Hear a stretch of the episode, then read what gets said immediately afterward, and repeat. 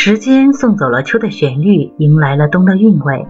嗨，大家好，好久不见，这里是晴云一刻，我是陈然，欢迎收听每周二特别节目《娓娓动听》，一个可以让大家向马克吐露心声和表达爱意的平台。本期来表达爱意的是：慈山下有虫子衣，难忘那曾经的少年。看过马克这么多作品。唯一让我始终无法忘怀的是第一次里那句：“我现在也不是吕夏了。如果是公宁，他也会希望施乔能够有个完整的人生。”吕夏是个没有妈妈的孩子，是为音乐梦想而努力的热血少年，却不是一个真正成熟的男人。他只是公宁的替身，当初答应与石桥妈妈签下合约。一部分是由于他不能放弃音乐，他需要钱，即使这种方法并不光明；另一部分也许是看到石桥妈妈这样爱自己的女儿，让他想起那个已死去的妈妈。最开始他也有过怨言，他有时候会觉得陪石桥会耽误了自己的事业，于是一次又一次的食言。只是每次看到这个干净的女孩。他不忍心，不忍心去伤害她，努力的逗她开心。慢慢的，这一切都已不按剧本发展了。吕夏对施乔的好变成了发自内心的，连自己也没有察觉的心动。所以，吕夏会带施乔去跳舞，是因为灵魂的触动。为了实现他的梦想，即使知道会献出生命，也不想让他的人生留下遗憾。而不是自私的说着总为保护他而留住他的生命。当吕夏说出这句话的时候，电影第二部分开始的震惊和对宫宁的好奇都已不存在。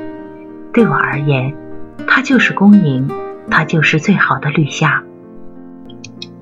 当他看到施乔在舞台上将自己的生命点亮时，他的心里不是忐忑，而是终于释怀了吧。即便早就知道结局，但他最终不用怀着愧疚去面对施乔了。他给了施乔完整的人生，又何尝不能说是施乔成就了一个完整的吕夏呢？这样的爱，就算要分开，吕夏的心里也没有遗憾了吧？吕夏会活出自己真实的样子，连同施乔还有宫宁的份儿。记忆中的男孩迎着光，弹着吉他。流着泪，在岁月中歌唱。好了，游艇们，今天的娓娓动听就要和大家先说再见了。最后，我们在这里依然向各位游艇发出号召：如果你还想了解马克的其他小故事，都可以私信告诉我们，我们将抽取游艇们的来信，在“停云一刻”的系列节目中让你亲耳听到。私信地址是。马克超零九二五爱的 QQ 点 com。节目的最后一首马克的《哭得像小孩》送给大家。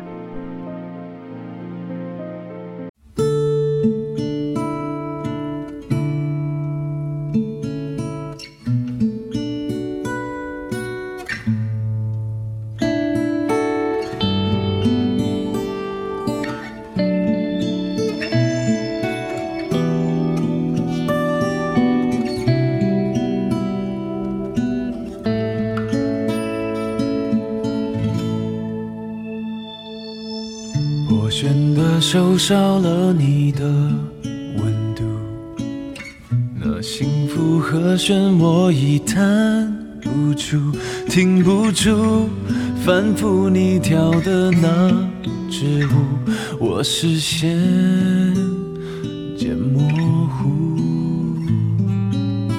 坏了很久的灯故意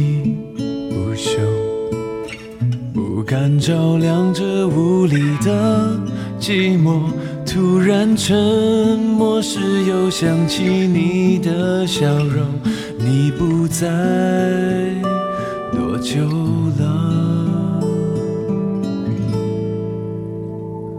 我哭得像小孩，以为你还会再回来。就让思念填满，少了你的空白，在回忆里取暖，不舍离开。我只能哭得像小孩，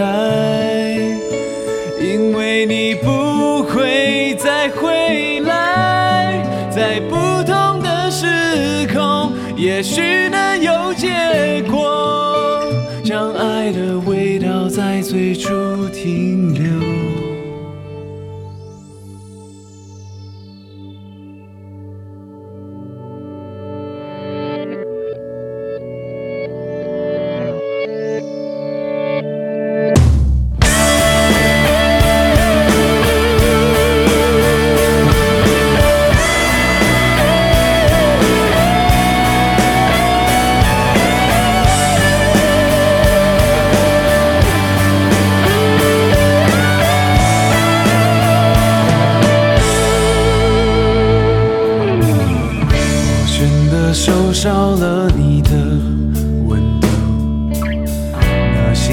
和弦我已弹不出，停不住反复你跳的那支舞，我视线渐模糊，在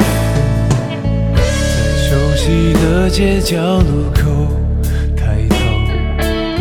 看到的是没有你的星空，突然沉默时又想起你的笑容，你不在多久了？我哭得像小孩，以为你还会再回来，就让思念填满，少了你的